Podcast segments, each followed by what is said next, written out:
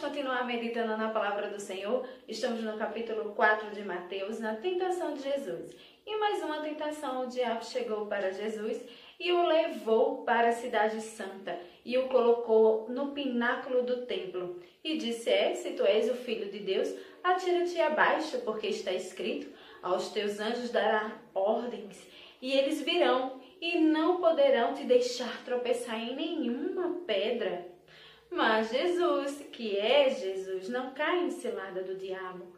Assim eu e você também não deveríamos cair. Temos que ser prudentes e estarmos atentos às ciladas do diabo.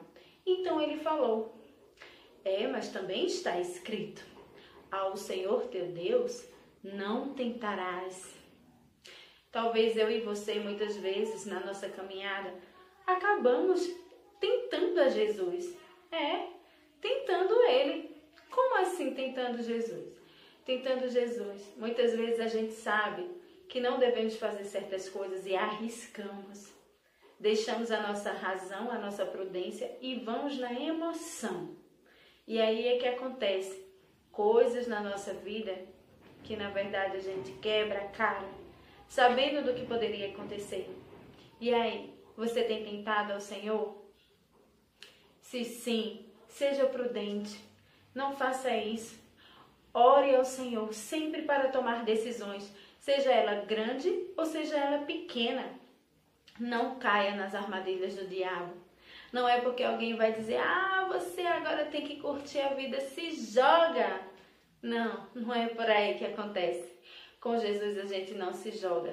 A gente se joga sim, aos pés dele, mas não se joga nessa vida e faz tudo por acaso. Não é bem assim.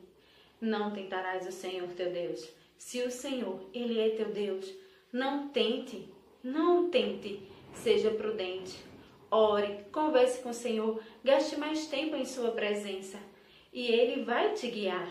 Não seja guiado pela sua emoção, seja guiado pelo Espírito Santo de Deus. Tudo aquilo que traz dúvida não é de Deus. Não fique em cima do muro nem faça as coisas por impulso. Não tome uma decisão que você vai se arrepender. Mesmo que você diga, é, talvez desse certo. Não, não faça isso. Não entristeça o seu coração. Você pode fazer sim alguma coisa para guardar ele. De tudo que se deve guardar, guarda o coração. Então não tente o Senhor. Pelo contrário, busque a sua presença ore e ele vai te responder. Cheiro no teu coração.